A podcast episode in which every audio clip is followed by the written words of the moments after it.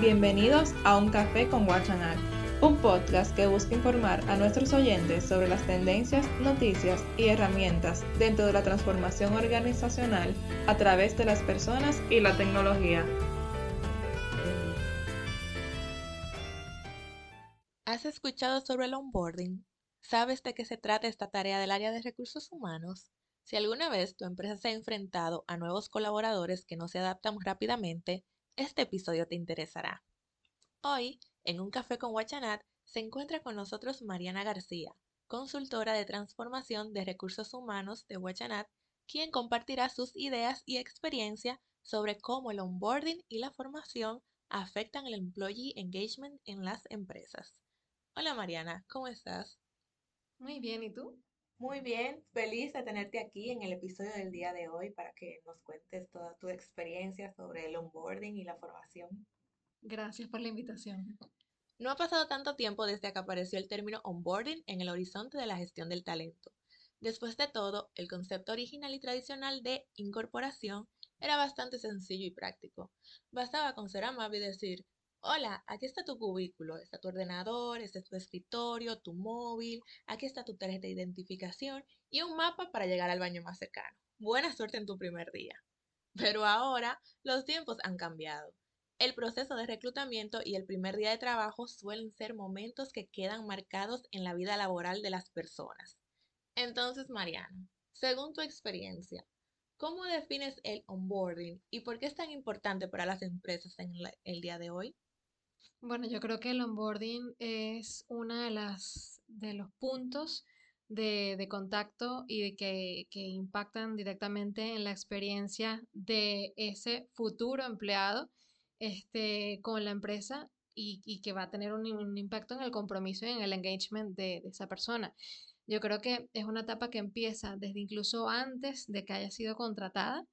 Este, es esa, esa relación, ese recibimiento y luego ya una vez que es seleccionada, pues todo lo que acompaña a esa acogida, que no solamente como tú decías antes, ese momento de aquí estamos el mapita para que sepas dónde está la fotocopiadora y el baño, sino este, que haya como una, un, un acompañamiento desde antes con formación, que sepas cuáles son los valores de la compañía, que sepas qué tienes que hacer, a quién dirigirte, cuáles son las cosas que tienes que, cumplimentar probablemente antes de entrar en, en, tu primer día de trabajo. Y luego hay una figura muy interesante y, creo que es bastante este, importante ahora en, el, cómo se concibe el onboarding actualmente, este, que es la del buddy o a ese compañero, esa persona que te va a estar como, este, mm, tomándote de la mano tus primeros días, tus primeros, a lo mejor incluso tus primeros meses, para que tú puedas, pues, este, tener una, una, un recibimiento realmente satisfactorio, que no te sientas solo, que no te sientas perdido y que, pues, realmente se, te formes parte de la compañía desde el día uno. De por sí, todos sabemos que el onboarding es la fase inicial para la captación y retención de talento. ¿En qué aspectos crees, Mariana, que dentro de esta fase tú consideras que las empresas deben de mejorar o qué acciones deben de evitar hacer? Eh, a ver, yo creo que una de las cosas que las empresas deben este, mejorar un poco más eh, es tener primero como una casuística previa y, y, bien definida, como un proceso de recursos humanos bien definido para, para, que esa incorporación sea lo mejor posible. Muchas veces nos pasa que cuando entra una persona nueva en una compañía, pues lo que tú decías, ¿dónde está el ordenador? ¿Quién es mi manager? ¿En qué, en qué empresa estoy? No sé, que a lo mejor tú tienes ciertos, ciertas nociones de cuando, cuando te explicaron a ti a qué puesto ibas a optar o de qué va la compañía, pero no es lo mismo eso que a lo mejor con los nervios de la entrevista, pues lo retienes como pudiste, a que cuando ya llegas, pues decir, vale, ok, ahora tengo ya un conocimiento mucho más sólido. Este, eso por un lado. Luego, por otro lado, yo creo que es importante que el empleado, actual empleado, digamos, no se sienta que él tiene que mover ficha. Que, oye, es que este, este email no me llegó, ¿a quién tengo que escribir para que me lleguen estos emails? O sea, ese, ese vacío que muchas veces las personas se encuentran, eh, son producto de que falta una ficha, una parte del proceso que no está consolidado, que no está bien estructurada. Entonces, yo creo que eh, un paso número uno sería que las empresas definan correctamente bien ese proceso de onboarding para que sea lo mejor posible, que tenga excelencia y que eso al final tenga un impacto positivo en, en la persona cuando entra.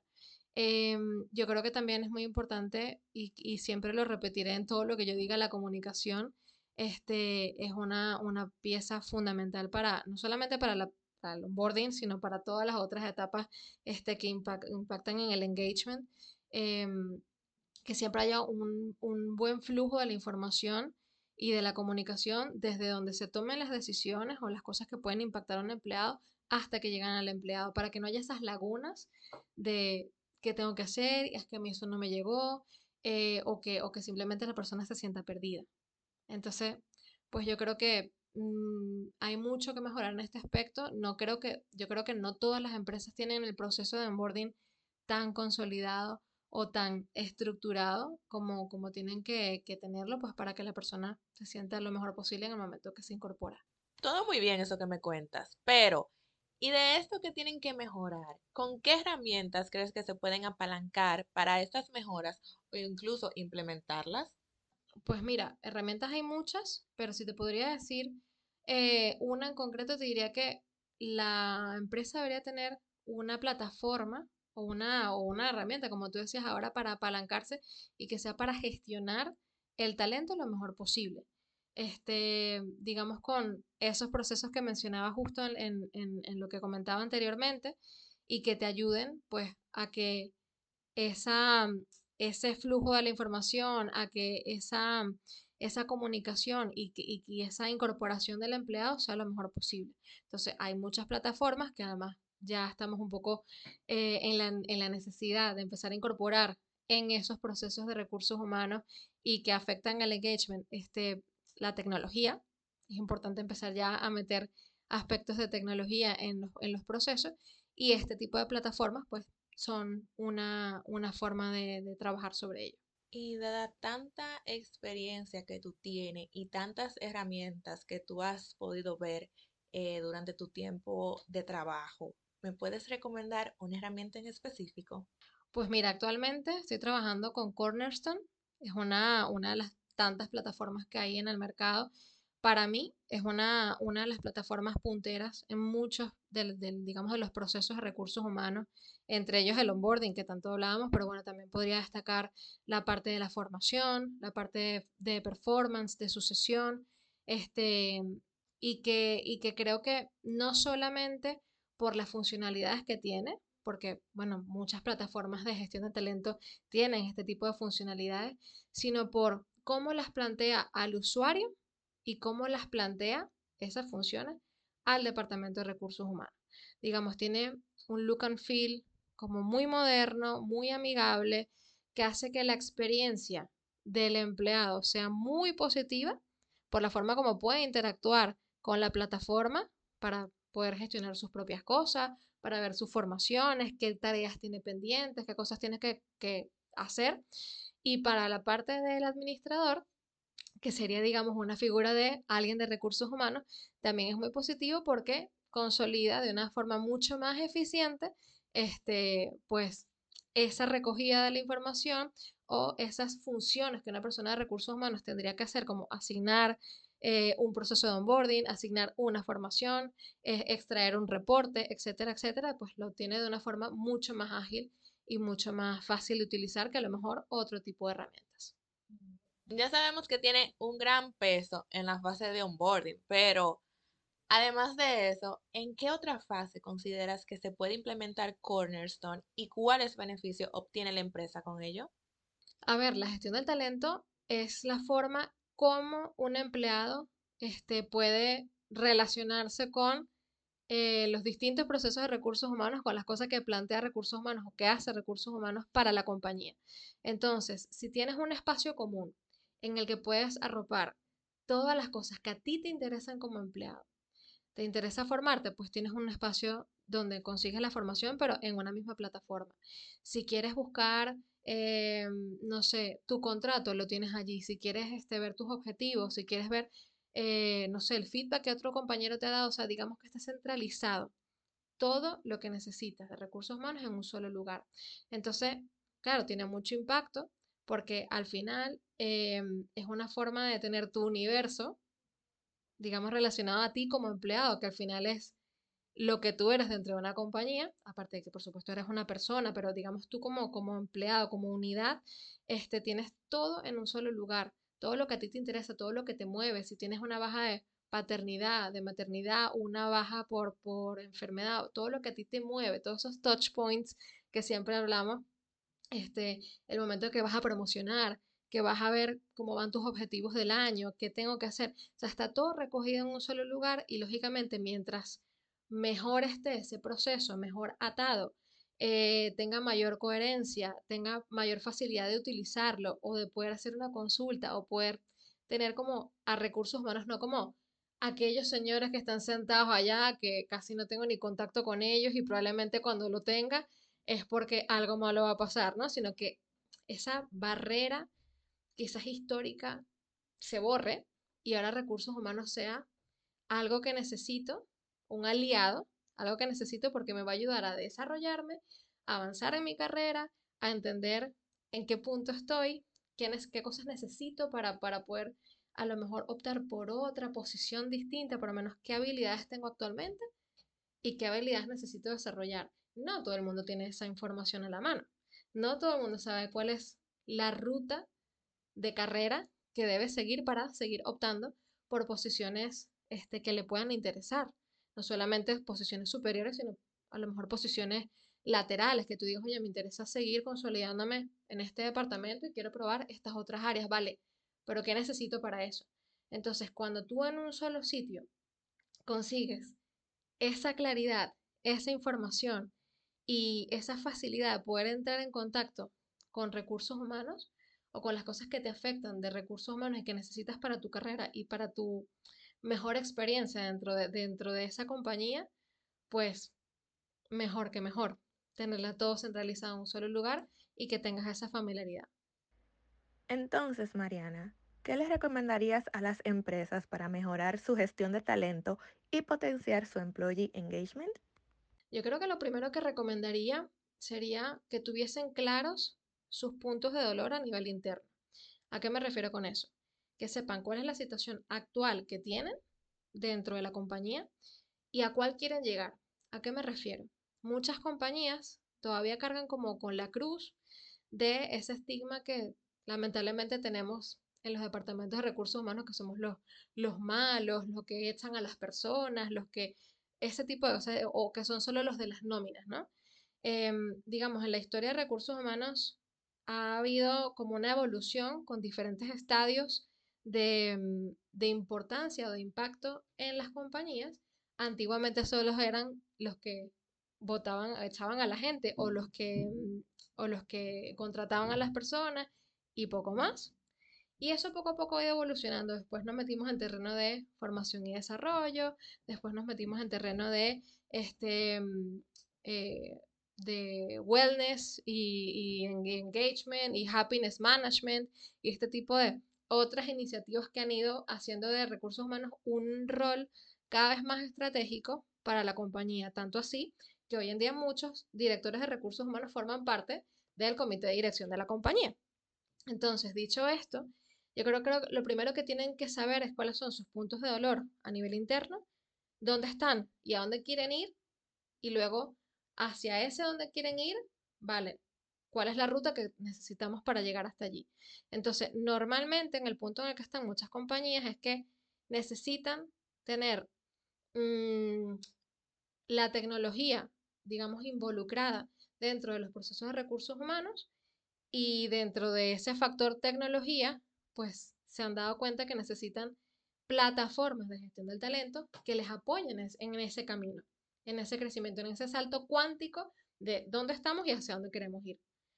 ¿Por qué? Porque, por ejemplo, eh, nos pasa también con, con, muchas compañías con las que trabajamos que, no sé, recursos humanos trabajan mucho por silos. El recursos humanos de aquí de Madrid no tiene nada que ver con el de aquí de Barcelona, ni con el de Lisboa, ni con el de Roma por decirte algo. Somos una compañía de, que está sucursales en muchas partes del mundo y, y cada uno trabaja como a su estilo. Entonces, cuando tú quieras hacer crecer a una compañía y tú tienes un rol estratégico dentro de esa compañía como recursos humanos, tienes que empezar a integrar procesos. Y una forma de integrar procesos es apalancarte en una plataforma de gestión de talento que te permite hacer un único proceso de una única forma, aunque sea multilingüe, sea en diferentes partes del mundo, pero como que homogeneizar ese tipo de cosas. Entonces ahí ya estás directamente trabajando sobre la cultura. Ahora ya no es la cultura de Madrid, la cultura de Barcelona o donde sea, este, sino una cultura corporativa que se maneja por unos mismos procesos y de esa, de esa forma pues puedes avanzar y llegar a los objetivos que tú quieres llegar, no solamente de recursos humanos, sino como de compañía. Y, claro, pues precisamente, y nos pasa mucho ahora que empresas que a lo mejor eran más tradicionales o que se habían quedado en un estadio de recursos humanos a lo mejor más primario, quieren dar ese salto cuántico y nos dicen, oye, eh, señores, ¿qué nos podéis recomendar? qué pasos tenemos que seguir. Entonces, aparte de todo el trabajo, digamos, de, de, de consultoría, digamos, de recursos humanos que se necesita hacer, siempre vamos a tener de la mano una plataforma de gestión del talento como Cornerstone en este caso, pues que te acompañe en ese proceso y que haga que todo ese cambio interno que estás haciendo como compañía tenga un sentido, tenga una lógica, tenga un proceso, tenga un principio y un fin. Y el fin va a ser, pues, esa evolución a través de una plataforma. Muchas gracias, Mariana, por estar aquí el día de hoy y darnos la oportunidad de conversar un poquito contigo. Gracias a ti, gracias por la invitación y bueno, espero poder haber podido aportar valor. Muchas gracias por escuchar este episodio tan interesante sobre cómo el onboarding y la cultura corporativa son claves en la gestión de talento en las organizaciones. Esperamos que este episodio haya sido de tu interés y si deseas más información o consultar con un experto, puedes visitar nuestra página www.wachanat.eu. Desde Wachanac impulsamos y facilitamos la transformación de los modelos de negocio digital, cultural y de procesos de MIA, con foco en las personas dentro de la organización.